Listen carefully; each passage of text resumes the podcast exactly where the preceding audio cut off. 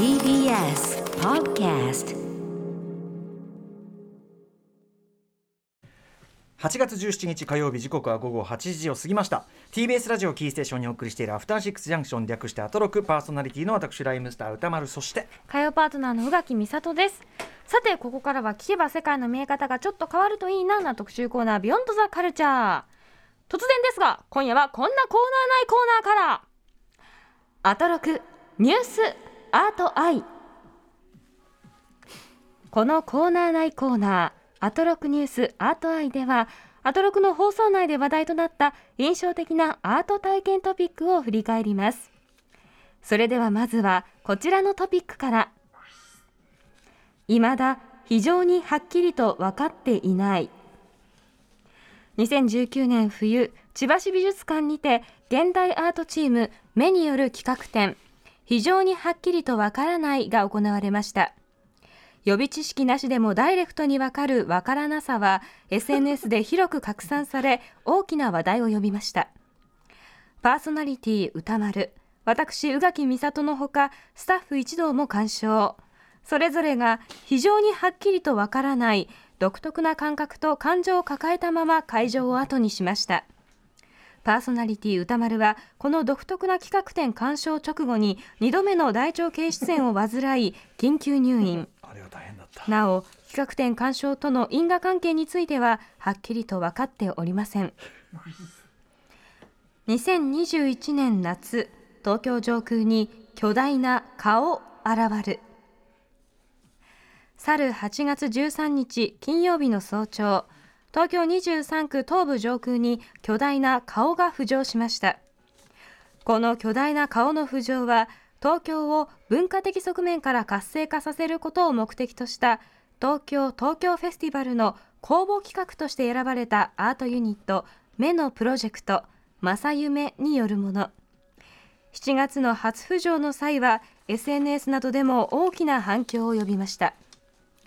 番組関係者によりますと歌丸は浮上当日顔を一目見ようとスタジオを抜け出すことばかりを考えていたようで好きあらば放送を放棄しようとする様子がたびたび伺えたとのことです。以上アトロクニュースアートアイ宇垣美里がお伝えしました。はいということで割とこの番組ね番組内番組が多いんですけどね。えい申し訳ございません。行ってみましょう。今夜の特集はこちら。現代アートチーム目って何なんすか？非常にはっきりとわからないから直接本人たちに聞いてみよう特集。はいえー、と改めましてこの夏ね東京上空に突如出現した巨大な顔、えー非常に SNS でも話題になったりしたので、えーご存知の方も多いんじゃないでしょうかこれは現代アートチーム目によるプロジェクト「正夢」というあれだったんですよね。はい、えーということでそんな活動されている目、えーその名の通り視覚を直撃する体験を実現せんとあれやこれやと日々ねさまざまな企みを画策しているチームなのでございます。えーということでそんな作品たちのコンセプトどのようにして生まれるのかまた独特の発想の源は何なのかどんな感じでこういう作品たちを作っているのかお話を伺っていきたいと思います。早速ゲストをご紹介いたしましょう目のアーティスト荒神明香さんですよろしくお願いしますよろしくお願いします。はい、よろしくお願いします。はじめまして、荒神さん。えっ、と、今日はねリモートでご出演していただいております。ズームで増進にご挨拶しております。よろしくお願いします。よろしくお願いします。お世話になります、はいそしてもう一人目のディレクター南川憲二さんですよろしくお願いしますよろしくお願いします。よろしくお願いします。南川さん、はい、えーお二人ともね、別の場所にいて、それぞれ、えー、ズーム画面越しに我々ね、お話を伺っております。ということで、目のご紹介、宇垣さんからお願いします。はい現代アートチーム目はアーティスト高人遥さんディレクター南川健二さんインストーラー増井博文さんを中心とする現代アートチーム2012年結成2013年から活動を開始特定の手法やジャンルにこだわらず展示空間や観客を含めた状況動線を重視し果てしなく不確かな現実世界を実感に引き寄せようとする作品を展開しています。代表作に2014年資生堂ギャラリーの「頼りない現実この世界のありか」2019年森美術館の「六本木クロッシング」アトロクでも紹介しました千葉市美術館での個展。非常にはっきりとわからない。そして今年の夏えー実在する一人の顔を東京の空に浮かべるプロジェクト「正夢」が SNS などで大きな話題となりました。はい改めてお二方お願いしよろしくお願いしますよよろしくお願いします。あの詳しくはね後ほどあのまたお知らせの後に詳しく伺っていきたいんですけどまずはあの正夢プロジェクトそのまあ顔がとね東京のこう、某所にバーンと現れてなんだやって知らない人が聞いたらなんだそりゃってなるっていう。くりしますよね。うん。僕らもでも最初正夢プロジェクト話だけ聞いた時もえそれどういうこと？ってその東京上空に顔が浮かびます。何それ？みたいな。で見ても何それ？っていうね。これは反響はいかがでした？お二人受け取った中で言うと。そうですね、もう、まあ、賛否両論、まあ、いろんな反応いただきましたね。うんうんうん。まあ、思ってたよりいろんな反応いただいたなっていうふうに思ってます。や。っぱりあんまりそのそういうことやるって知らない人からの反応も多かったですか？そうですね、あの事前告知をまあしない形で発表したので、うん。そういった反応が多かったと思います。いや僕も実際ねその、あれを何にも知らずに道通りかかって見た人がはい、どう思うのかって、いや本当それこそ、に夢かなって思いますよね。うん。いや本当にああの、うん。あれ？これって現実かなってやっぱ普通に思いますよねやっぱね。そうですね、うん。まあ、自分も分かってはいたんですけど、まあ、最初に見た瞬間は一瞬だけ夢かなって実際思います。あのご自身でも。そうですよね、うん。あのご自身もあの状態で見るっていうのはないわけだからやっぱりそのあプロジェクト、そうで企画はしてもうん。やっぱり、はいはい。やっぱ作った本人たちがびっくりしちゃうみたいなところありました、そうですね、ちょっと本当に一瞬夢かなっていう、まあうん。浮かぶか浮かばないかもちょっとわからない状況で確かにもあったんで。ね天候に左右されるなんてのがあったみたいですけど、それこそあのコージンさんはねコージンさんの、まあ、はい後ほど伺いますけどコージンさんの、まあ、昔見た夢がベースではあるんですよねまさに正夢、はい、そうですね。うん、ご自身のそのビジョンがしかもこれだけこうなんていうんですかね。もう、はい。あの東京ごと日本ごと巻き込むようなプロジェクトとしてこう 現実化まさに正夢化したご本人としてはいかがですか、はい、あの、私自身なんか夢で見た時よりも、まあ、本当に実際見た時には、もう、もうマジで意味がわかんない ご本人もそう思うんだ。確かにあの夢で見た時より意味がわからないってでもそれは 確かにそうかもしれないですねそれはね。うんいや僕はだからこれね直接拝見できてないんですよ。見たかった。直接拝見できてないことをもう目の皆さんに恨み事として放送でぶつけてる なんでだよみたいなこんなに見たがってるのにみたいな。ねね。まあ、うちの番組のねプロデューサーあの橋本義文という男が、まあ、あのは拝見したそうで。でもありがとうやっぱり思った以上にやっぱりでかくてやっぱ意味不明であの 分かっていてもビビるってことは言ってましたねやっぱね、うん、そしてあの時通り過ぎたおじさんは何を思っていたのかってやっぱり。うん。でもまさにそういう感じであの一発で言えばでかい顔が上空に浮かんでいるっていうねまあ明快なある種現象ではあるけど、それによってこうなんていうかえこれ現実なの？っていうかこれうん。今、今これは何？みたいなうん。その感じを巻き起こすというかね。これがまさに目の皆さんの、えーまあ企みというかね。あのコンセプト意図ですもんねそうですね。はい。まさにちょっとそれはじゃあどういうね、えーどういう形で作られているのかというあたり、そして私はなぜ病院送りになったのかね。その因果関係恐ろしいか、ね、体験でございました。こういうあたりもですね、えー、とお知らせの後にお話を伺っていきたいと思います。よろしくお願いします。よよろしくお願いします。After Six Junction. 時刻は8時10分です TBS ラジオをキーステーションに生放送でお送りしているアフターシックスジャンクションパーソナリティのライムスター歌丸ですそして火曜パートナーの宇垣美里です。というわけで今夜の特集はこちらでございます現代アートチーム目って何なんすか？非常にはっきりとわからないから直接本人に聞いてみよう特集です、えー改めてゲストをご紹介しましょうはい、現代アートチーム目のアーティスト、コージンはるかさんです。よろしくお願いします。よろしくお願いしま。すそしてもう一方、目のディレクター、南川健二さんです。よろしくお願いします。よろしくお願いします。ということで、はい。えっ、とあらたまずはちょっとあの基本的なところから伺うことになると思うんですけど目というそのチームですけど、アーティストコージンさん、ディレクター南川さんあともう一方そのインストーラー増井博文さん。このね、あのまあなんていうのかな肩書きがついて紹介されてますけど、はい。あのまずイインストーラーって何ですか？あインストーラーは、まあ、あの現代アートでよくあの言われている肩書きでもあるんですけど、はい。うんまあ、語源は、えー、と設置するとかそういうところから来てるみたいなんですけど、はい。まあ、主に、えー、と作品を制作するうんうん。立ち位置にある人で、まあ、ちょっと和製英語的なものにもなってるみたいなんですけど、そうなんですか。はい。まあ、自分たちちは割と気に入ってというか、うんうん。増井さんもまあ気に入って名乗っているっていう感。じですね。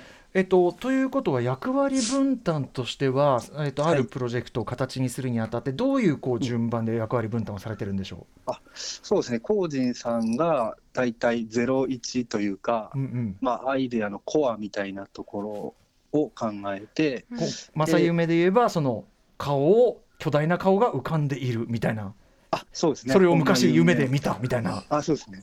はい。いやちなみに夢,、まあ広夢いつ見たんでしたか、ゴージンさん？あ、中学生の時に。はい。すごいそれ何年越しで叶えるのすごいそれずっと覚えてたんですか、その夢は。あ、そうですね。うんうんはい。あの、なんか大事な気がして、覚えとこうと思って。これ。は、これは何かだと。はい。これは。はいはい。で、コージンさんがそういうイメイメージみたいなのを言うと。はい、そうですね。で、そこから自分が、えー、とどうやって形にするかとか、はい。えー、とプランニングですね、それにはどういう意味が含まれているかとか、うんあまあ、どういう見せ方がいいかっていうのをちょっとプランニングというかアイデアにして、うんうんで、コージンさんと一緒に、うん。えー作品としてのあり方をまとめて、はい。で、大体自分らの中で形ができてきたら、うんうん。まあ、麻酔に大体あのファミレスではい。プレゼンをして、はいうんで麻酔が面白いってなれば、うんうん。まあ、実現に移せるっていう状態になっていくって感じです。コージンさんが思いついたアイデアを南川さんが、まあ、ある種アート作品という形に、まあ、解釈し直してというか、えーとねディレクションし直して、それを増井さんが実際に実現可能であるかっていうか、まあ、も含めて実現の具体化していくというか、そういう手順でしょうか？そうですね。はい、そういう感じです。ううん。ん、それで言うと、えっと、その、うん。例えば正夢であればね、まあ、巨大な顔を浮かばせる夢で見ました、はい、で南川さんとのその個人さんの話し合いだとどのぐらいまでこう、そこから先こう固めるんですか？つまりその気球でやりましょうとかそういうところはもうちょい先ですか？そうですね。とにかくその夢で見たっていう状態から、うん。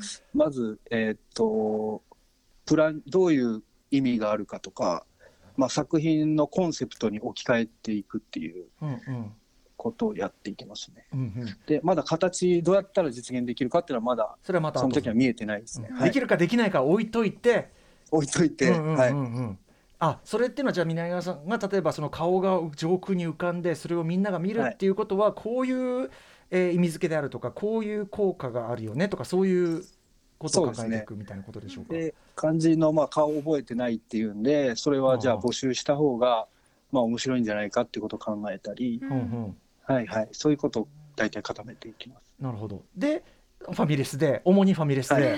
えっと、増井さんに、いや、巨はい。巨大な顔なんだよね、なんていう。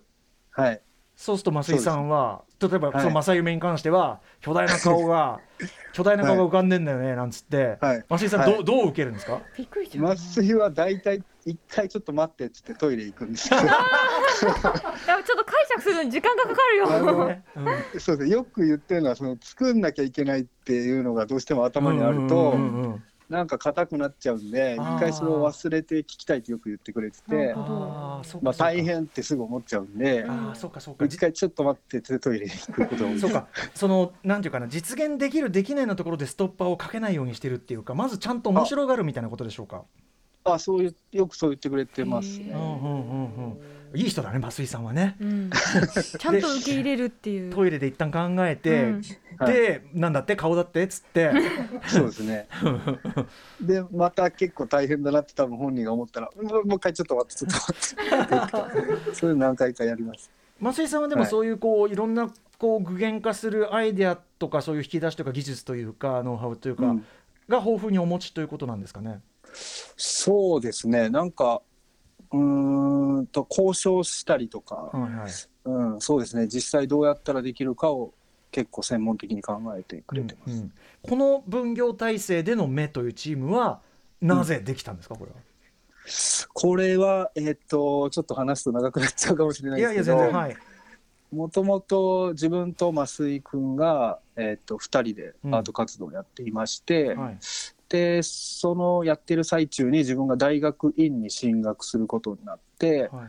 でコージンさんと出会ったんですけど、うん。うんまあ、コージンさんと出会うまでは自分もアーティストと思ってうん。活動してたんですけど、えっと、コージンさんの、まあ、考え方とか、あのーまあ、僕からすればもうアーティストの中のアーティストっていうふうに思ってしまって、うんうんで結構まあ挫折というか そこでものすごいコンプレックスを抱きまあでも本物のアーティストだって自分は思ったんですけどうん。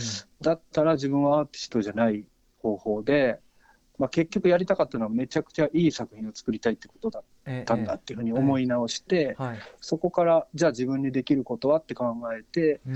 まあ、自分はそのアーティストっていう、まあ、僕からすれば01を生み出すようなことよりも、うん。まあ、ディレクションっていうか方向性を作ったりはい。そういうことの方が得意だったんじゃないかっていうふうに思い直して、うんうんで今度は麻酔は交渉とかそれを実現に移すことが得意だったんじゃないかっていうのを思い直して、うんうんうんうん。そこから、まあ、いい作品を作るために自分ができることをそれぞれやるのがいいんじゃないかっていうふうに考えたっていう感じですね。ああなるほど。僕はでもどっちかというとやっぱりチームでものを作るっていうことうん。派なので、すごいその南川さんのその考え方はすごく分かりますし共感します。すごい共感します。あはい。嬉しいです。ライムスターも割とそういう考え方を共有してやってるんで、えー、あなるほど、はい、すごくあのまあいや僭越ながらですがね。はい。あいえいえとんでもない。一方コージンさんはそのまさにじゃあその南川さんがアーティストの中のアーティストって見込まれるようなその要はいわゆるアート的な活動というかアート的な発想というかっていうのはどこからそういうのを始めたんでしょうか？えっ、と、えっと、まあそんな風に言ってくれてるんですけど、うん。うんえっ、と、自分的にはまあ普通にうん。なんか、あの、小学校の時とかから、うん。なんか、まあ例えば、あの、窓の外をまあぼーっと、まあ、見てたりはい。うんした時に、まあちょっと気づくことがあったりした時に、ほうほうまあ例えばなんか、小学校の時だったら、あの、小学校の5階の窓からう、んなんか空間がめっちゃ埋まってるような気がするって思って、うん。何かによって。うんで、あのトイレットペーパーを持ってきて、そええ。の5階のとこから投げたんですよ。そうすると、あの、埋まってないと思ってたトイレットペーパーが、その、落ちていく軌跡がはい。空間をちょっとなんかこう、うん。なぞらえるように、うん。こう、降り、あの、落ちていくのを見て、うん。あ、これやっぱなんかあるよっていうことを、まあ友達に言ったりとかしてたんですけど、うんいやでもそれねその感覚は間違ってないですよ。なんかはありますからね。うんね。うんうん空気なりなんなり。うんうんうん。はいはい。なんかそういうことは、なんか母にこう言うと、まあ忘れ、そういうのって忘れるから、うん。大人になると、うんうん。覚えておいた方がいいよみたいな。へえ素敵。言われて、うん。で、まあずっとまあそういうのを覚えてたりとか、メモしてたりとかへしてたのが、まあ今の活動にまあつながってるような感じで、ーはあ。なんか、なので、なんかそういうことただやってるだけっていうか、でもそういう普通に我々が見過ごしていや要はそれにあこれは当たり前の光景だって思ってる当たり前の中に何かこうなんていうかなこれってこうなんじゃないかとかなんかそういうものを見つけていく、まさにねあの伺ってるとまさに目的な発想の、うんもうもう本当にそのものズバリを聞くようだしあとそのお母様のね 普通だったら、はい。その何を取るに足らぬことをって言われるところを逆に取るにうん足らぬものではないって言ってくれたわけだから、それはすごいですよね。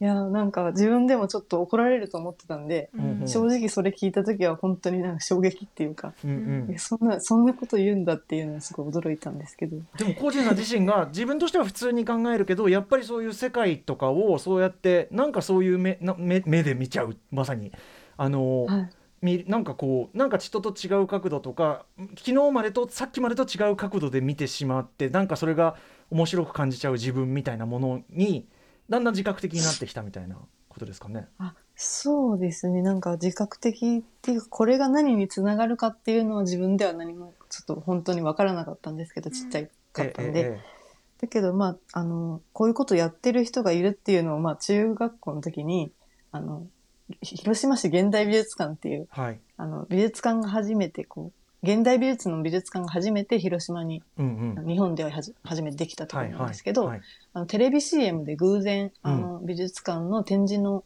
あの、写真がコマ送りになるだけの CM なんですけど、うんうんうん。それを見て、これ何って思ってはいはい。でお母さんに連れてってもらったっていうのがきっかけになったんですけどはい。なんかそこで見た作品にまあ衝撃を受けてはい。こんななんか自分がやってきたこととかこう大事だなってちょっと思ってきたことをなんかやって生きてってる人がいるんだっていうことに、うんうんうんうん。まあ、初めて気づいて、そのあたりから現代アートっていうのをちょっと意識し始めたっていうかこういう生き方があるんだっていうのを知ったんですけど。ご自身の発想にこう形というか名前が与えられただけではなく、それを職業にしている 立派な人たちがいるではないかという。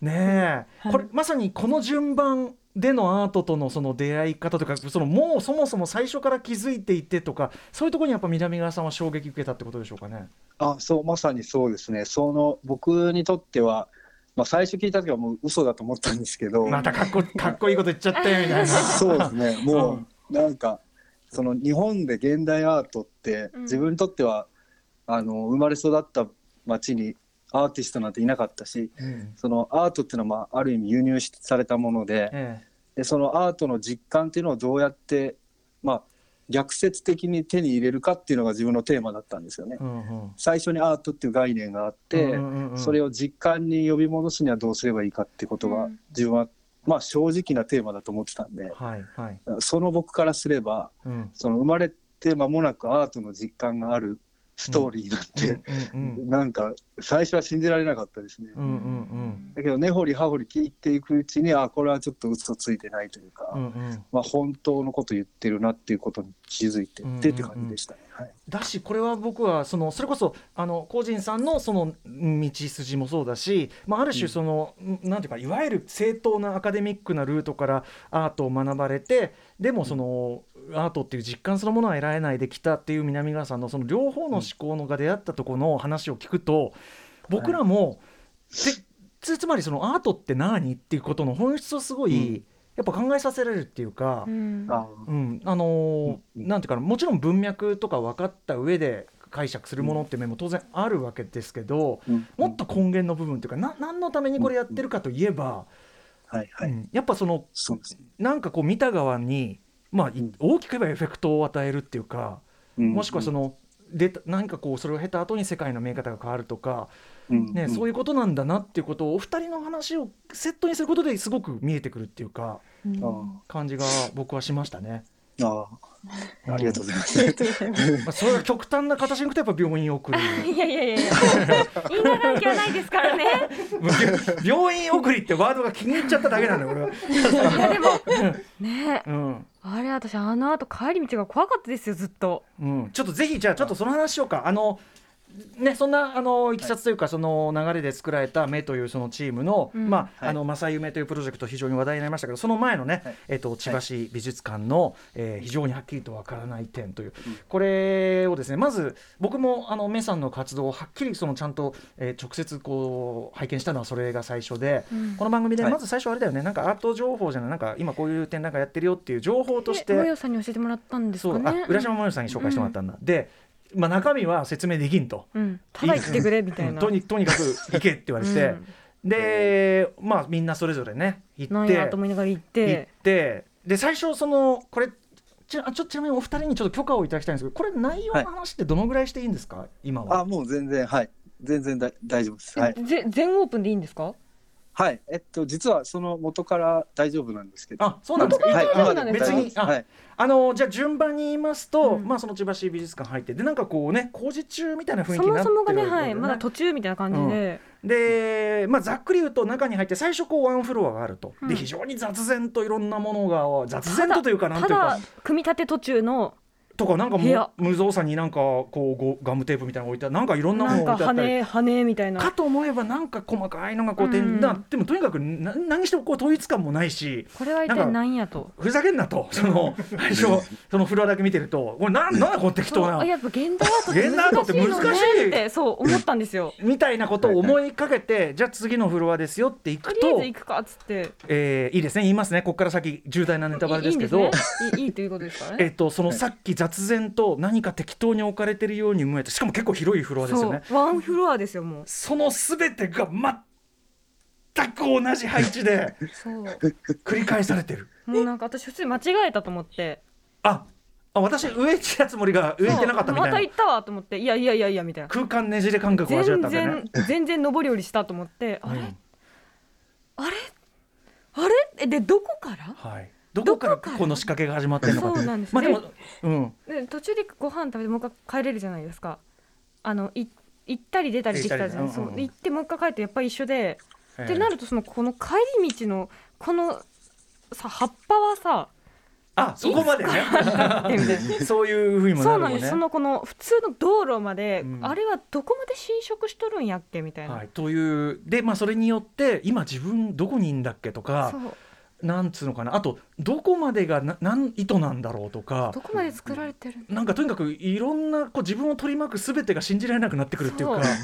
そ 僕ねだから思ったのはあれ展示として僕ね、まあ、非常に変わったものを見せてくれるし、すごく衝撃的な体験だよって言われてるからこうん。心の準備して、ああこれかと思って。それでも病院送りだったんですけど、あのあの気に入りすぎだよ。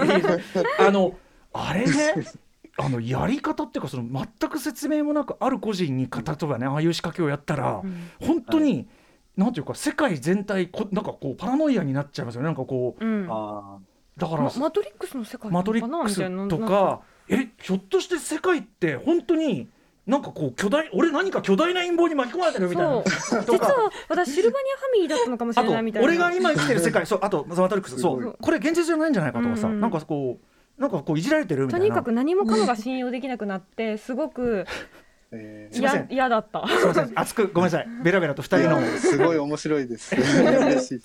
二人のなんかわかんないけどなんかわかんなくなっちゃったって話ですね。ね これまずえっとどういう発想でこれは作られたんですか、うん。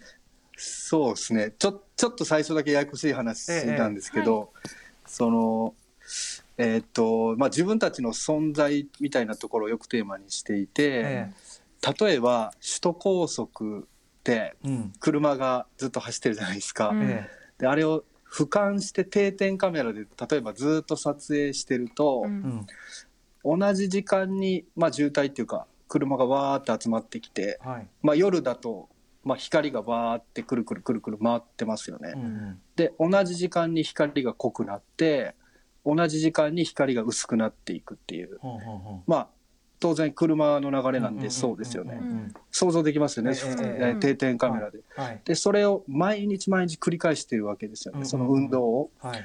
でそれはもうただの運動と言えるような状況なんですけどその車の一台一台を見ていくとうん。あのめっちゃお腹減ってる人がいたり、救急車で運ばれてる人がいたり、ええ。まあ、当然固有の、まあ、主観的なはい。車一台一台の、まあ、主体的な世界があるわけですようね。うんん。にもかかわらず同時にただの運動の一部でしかないっていう、んんん。そのまあ両義性が高速道路の一つとってもあるわけですよね。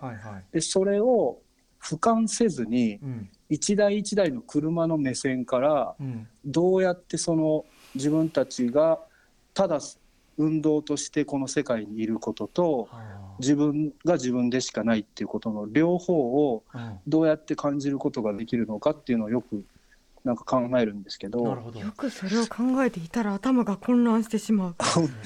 でこう俯瞰するのはまあなしというか、うん大事なのがその1分の1の自分のスケールでどうやって自分の世界っていうのを突き放せることができるのかっていう、うんうん。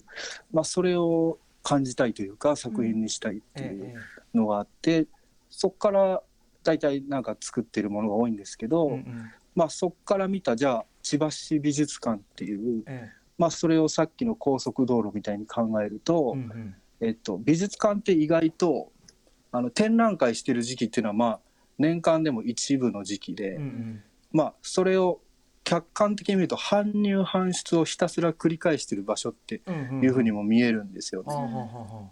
で作った状況っていうのはまあ搬入か搬出してる状況なんですけど、あうんうん。なんか確かに途中って感じですもんね。途中。はい。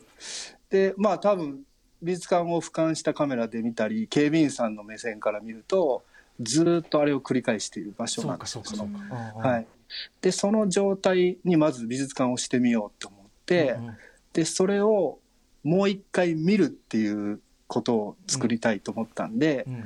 それに自分たちなりにうってつけながら2つ作るっていうことで、うんうん。まあ、ただ搬入搬出してガムテープが転がってるだけの状況をうん。見るっていうのはすごい難しいことだと思うんですよ。うんうんうん。あのただ転がっているガムテープっていうものに見えてしまう、えーうんはいはい。それを2つあることで、うんうん。ただ転がってるだけっていうものが、はいはい。そこに転がらなければいけなかったものに変わるわけじゃないですか。えーえーえー糸が。そうですね、はい。でそれによってただ単にそこにあるものをまあ、やっと見ることができるというかはいはいはいはい。はいその2つがあるってことがないとうん。もう意味が充満してて見れないというかうんうんただある美術館の状況をただ見るっていうことがうんうん。多分すごい難しいことなんで、はいはい。まあ、こういう方法をとってそうか。まずその世界に置いてもらうっていう、はい。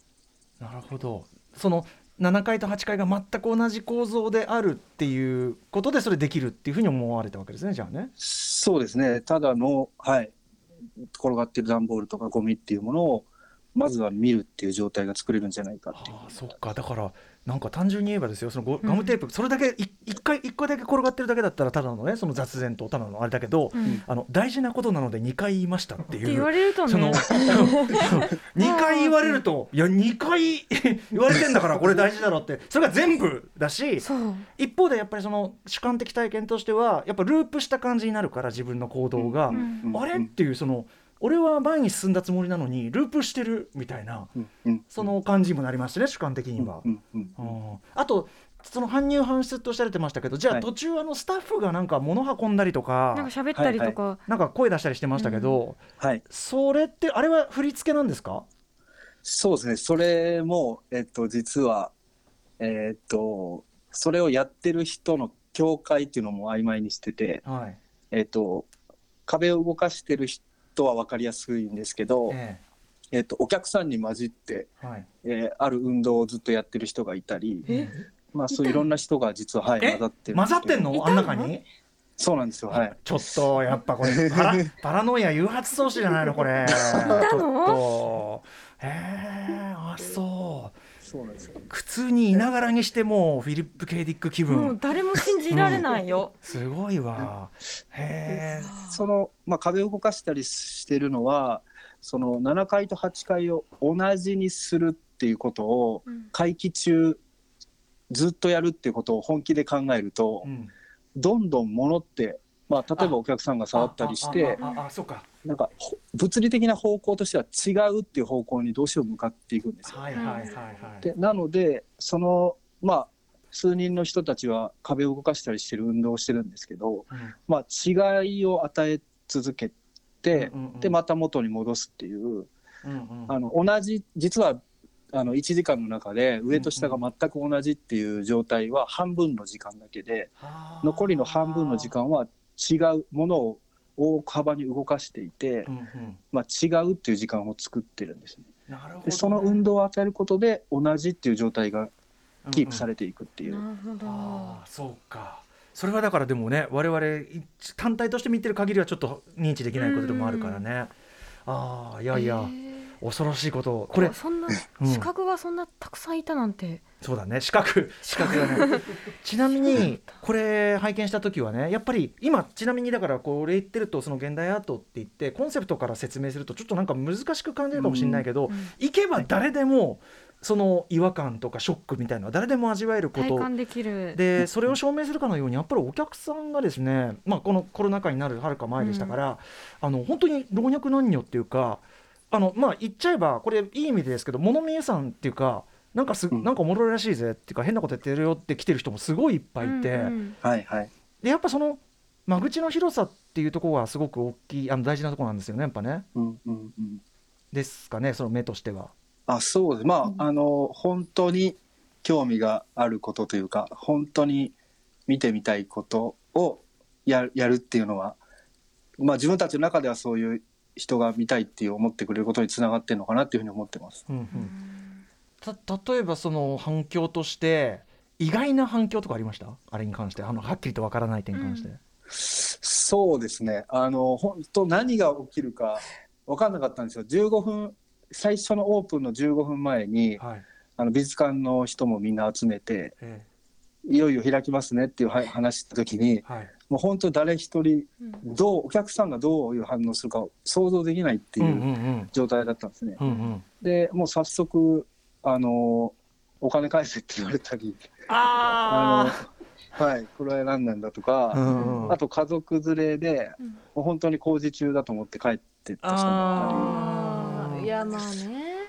りあとはあの美術館の中でちょっと携帯で本当は携帯電話ダメだったんですけど、ええまあなんか工事中のユニフォーム着た人が携帯電話で話し始めると、ええうん。そこに人だかりができてはいはい。まあこれは作品だと思った人ずっとお客さんがお客さんを見てるとかうん まあそういろんな状態が。それ視覚じゃなかったんだ。お客さんがお客さんだったんだ。そう か。まあじゃあそういう意味ではね僕らは評判広がった後でね、うん。やっぱり見に行ったからある意味ねそれはね。何かあるらしいと思ってみんな見てるけど、はい。最初の人はそりゃまあね、、ちなみに僕はね単純に本当にすみませんたまたまその大腸系出演ねあのなっちゃったけどあれでしたけど。そんなわけはない。でも宇垣さんもでも現実感覚を取り戻すためにいやそうなんです、うん。もうあの道が全部作為的だったからもう怖すぎてい、作為的に感じてしまったから、ええ。これはもう今さっきと同じところに置いてある気がするみたいな。行きと帰り道が一緒な気がするみたいな、まあ同じ道を通ってるんですけれども、うんうんと思ってそごうによってお頭付きのタイを買いましたね。すごいでかい何か違うことをしないとええ気持ち悪いと思って。それそれそれもなんだかよくわまあねかんない。安かったってもあるんですけど、うんすごい。風が吹けば部屋が戻るみたいな。太陽が。ねえいやということでもあの時にやっぱりそのなんていうのかな問答無用でうん。ちこっちの地面が揺らぐ感覚っていうかうん。で確かにその意味付けみたいなことはもちろん後からいろいろできるんだけど、うんうんうん。やっぱそのなっていうかその自分が自明だと思ってたことをもう一回問い直さざるを得ない感じっていうかうん。それがすごかったですね。だから本当にやっぱこれ上体調の問題もあるけどやっぱ僕はあの駅に向かう道のり足は本当にふわふわふわふわしてましたなんか。え ーふわふわみんなしてましたようね。んはいいやすごい。あだからねやっぱあの感情また味わいたいみたいなのもやっぱあるんですよね。で多分その目の皆さんのプロジェクトを楽しみにしてるって方がさらに増えるっていうことがあると思うんはいですけどね。、次は何をしてくれる、うん。何をさせてくれるんだろうみたいな。そうね。そこでじゃあ次にそのっていう時に正夢。あちょっとじゃあ一個あれだな。すいません、ここでニュースです、えーここで関東地方の電車の情報をお伝えします。JR 中央線の快速電車は立川駅で起きた人身事故の影響で東京駅と高尾駅の間の上下線で運転を見合わせています。この影響で JR 青梅線も立川駅と青梅駅の間の上下線で運転を見合わせています。運転再開は午後9時頃を見込んでいるということです。はい。ということで改めてね、えー本日は、えーまあ、あの目のこのプはい。ロジェクトについて伺ってるわけですけど、えっ、とまあそんな感じであのは非常にはっきりとわからない点ね、我々も衝撃を受けた後に、えー、正夢プロジェクト、はい。えーまあ一応その元はやっぱり東京オリンピックタイミングということとセットではあったんですよね、これねプロジェクトとしては。そうですね、まあ、東京がそういうオリンピック・パラリンピックが開催される最もパブリックなうん。状態になる都市っていうものの中で発表したいっていうプランだったんですね。はい。えっとでそのプランというのがまず出発点としてはやっぱりコージンさんのうん中学の時に見た、改めてど,、どういう夢だったんですかその夢は？えっ、と、中学校の時に、あの、塾の帰りだったんですけど、うん。うんあの、電車に乗っていて、車窓の景色を眺めてたんですよ。はい。そうすると、車窓の景色がいきなりパーンって開けて、街が広がったんですけど、うんうんその街の上空に、まあ、巨大な人の顔が、まあ、お月様みたいな感じでポンってこううん。浮いてて、ええ。これやばいと思って、やばいもの見てると思ったんですけど、一瞬しか見えなくって、うん。だけど、なんかこれすごい大事だなって覚えててえ、はい。なんかそれが、なんかその街がそういうことやってるっていうこととかが、うん。その大人たちが寄ってたかってその謎の景色を作ってるっていうことを感じて、ああこれはすごいことなんじゃないかって、すごいこう勇気をもらったっていう。人工的な何かであるっていうとは思ったってことですねじゃあね。あ、そうですね。人がやってるっていうのが分かった。もうまさに目がご自身がやご自身がやってるじゃないですかっていうね まさに正夢っていうちなみにそういう夢発想みたいなことはコージンさん結構多いんですか？ああ、割となんか作品にはなってないかもしれないけど、そういうことを結構かあのメモってたりあします。じゃあストックはまだあるはい、あります。ね。この番組あのやたらと夢の話する番組でもあって、うん。うん、なんですごい興味津々ですね。でもでもそれをね実際に物理的げねね。ものとしてやるっていうところはやっぱり。それ。がすごいしうん、でえっとまあ先ほどパブリックなタイミングというふうに南川さんおっしゃいましたけどやっぱそのそこが重要なんでしょうか？これに関しては。そうですね。その、最も、まあ、ある意味、公というか、公的にうん。東京っていう都市がなるタイミングで、はい。あの、まあ、実在する一人の顔っていう、うん。まあ、さっきの公と真逆の、まあ、個人を最も表彰する顔っていうもの、うん。まあ、その2つの対比がはい。作品のテーマの中にあって、はい。まあ、それを、まあ、作りたかったっていうところがあります。これちなみにあの宇都宮で大きい顔を浮かべるやつっていうのはやってらっしゃったんですね過去あに。そうなんです。はい、うんうん2014年に、はい、うん。その時のコンセプトとはもちろんやってることはちその延長線上というか近いものかもしれないけどそれ違うんですか、コンセプトは？そうですね。当時も、まあ、ことこうっていうテーマは気になってたんですけど、えまあ、今回最もその幅が、もうこれ以上ないぐらい開開くというか、はい、うん最もまあ公的な場にうん。あの個人の顔っていうのをまあ映し出せるって思ったんで、うん。まあそう2014年の時はまあなんとかあの実現できるかできないかわからないプロジェクトとしてやって、なんとか形にしたっていう面が大きかったんですけど、はい、今回はそういう感じですうんうんうんうん。そのやっぱパブリックであるところにちょっとこれ、うん。さあのんなんていうかなあのさらにもう一回同じこと聞いちゃうような感じなんですけどパブリックな場に、その最もプライベートなものである顔が出るってここれによってなんていうかなな何をこう感じさせたいというかこそのこれはな何なんでしょそうですね、えっとまあ、いろんなその考えられることはいっぱいあると思うんですけど、えっとまあ、自分たちの存在っていうことがこ、うん。そのパブリックとプライベートっていうのは深く関わっていると思っていて、うんうん。まあ、自分は今こうやって自分の意思でラジオで話してるとしか思え思ってないんですけど、ええでもなぜ自分がここに存在してるのかって考えると、うん。まあ、親が産んだからとかいうとこから始まって、うんうんじゃあ親はなんで存在したのかって考えていくと、あっという間にはい。なぜ宇宙が存在してるのかっていうことにうんうん。なりますよね。はい。だからつまりまあ自分たちが自分の意思でここにいるとしか思ってなかったとしても、うん。そういう公っていう、まあ、存在させられている状態っていうのはもう切っても切れないというか、はいはいはいそのまさかのまさかの自分の主体とうん全く関係ないこの宇宙っていうのがものすごくまあ深くつながっているっていう、うんうんまあ、そこから自分たちの存在っていうことをもう一回想像できるんじゃないかっていう、うんうんまあ、そういう観点でちょっと興味を持っているって感じですね。なるほど。あのー顔がね、しかもこれは、えっと、一応公募してということでしたよね。でもなんかこう、あんまりこう色もつついてなくてあえてこうあはい。えっとまあいろいろこう人種であるとかもろもろはい特定しづらい感じっていうのはやっぱ狙われたんですよね？顔はそうですね、まああの顔会議っていう、顔会議？まあ、ちょっとまた話しちゃうことになるんですけど、え。えっとそれも、まあ、あのいろんな人が参加できる公開型の会議で。どんな顔が浮かんだらいいですかっていうのをもう丸投げするというはあか、逆に聞いてみる会議を開いて、はい。でそこから顔を選ぶきっかけ、まあ、これはちょっと偶然だったんですけど、キーワードがもらえて、うん本当にそこのキーワードから選んだっていう感じですね。なんでそのまあなんか結果として性別とか国籍とかわからない顔だねって言われるんですけど、それを狙ったってわけじゃないんです。よるほどね、なるほどなるほど。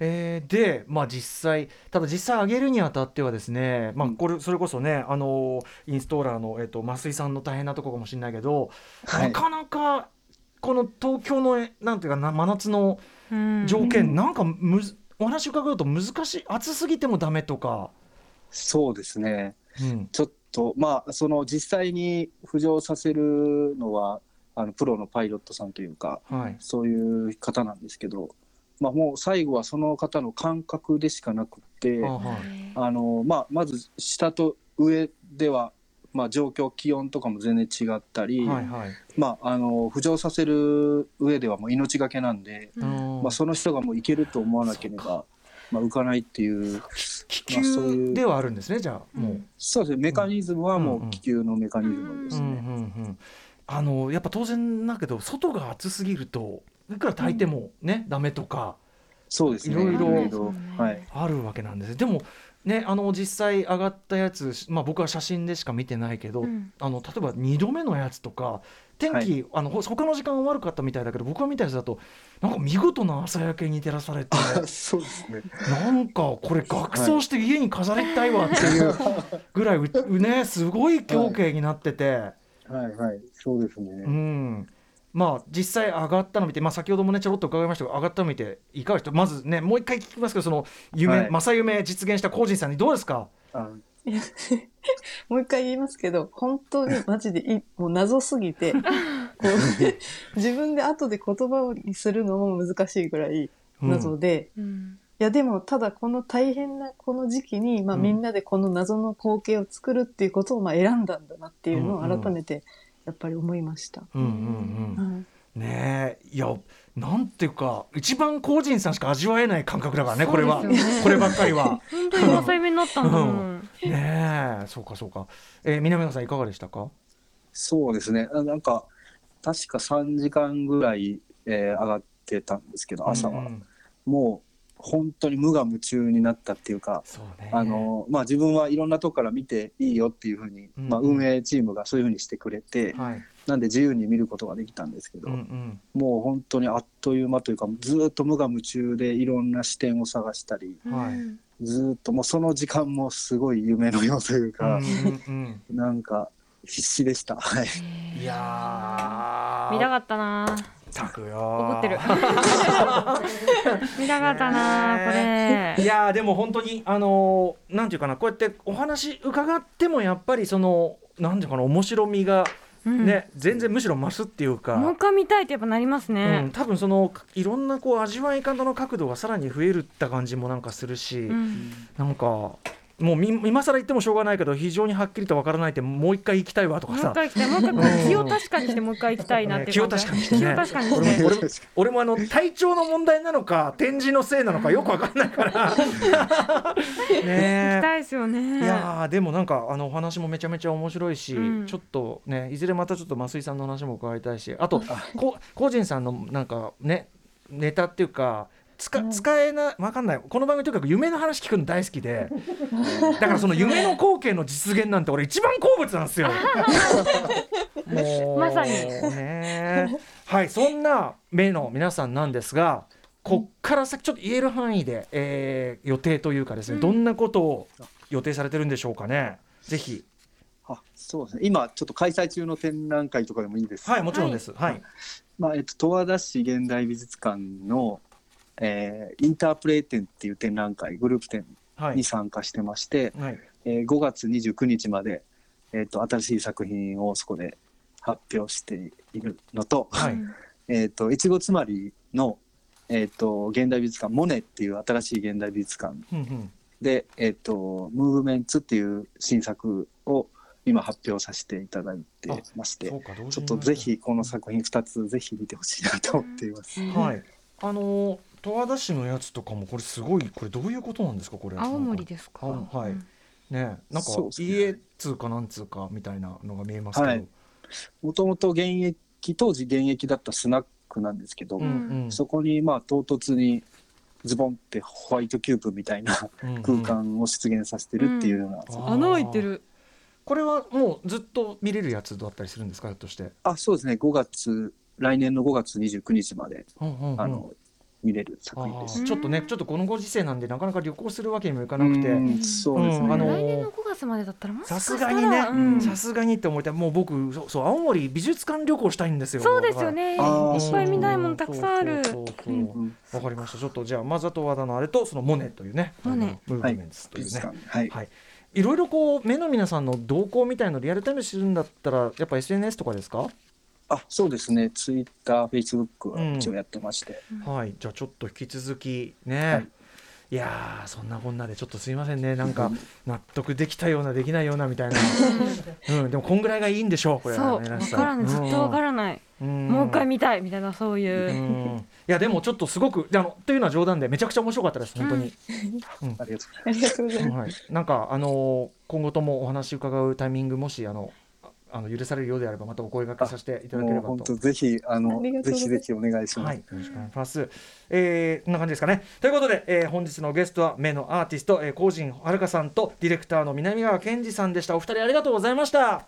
ありがとうございました。ありがとうございま増井さんにもよろしくお伝えください。はい。おつお疲れ様です。ね ありがとうございましありがとうごた。ざいましありがとうございまたした明日水曜日のこの時間は教えてアメコミ先生アメコミライターの三岡光子さんに素朴な疑問質問をお答えいただきます.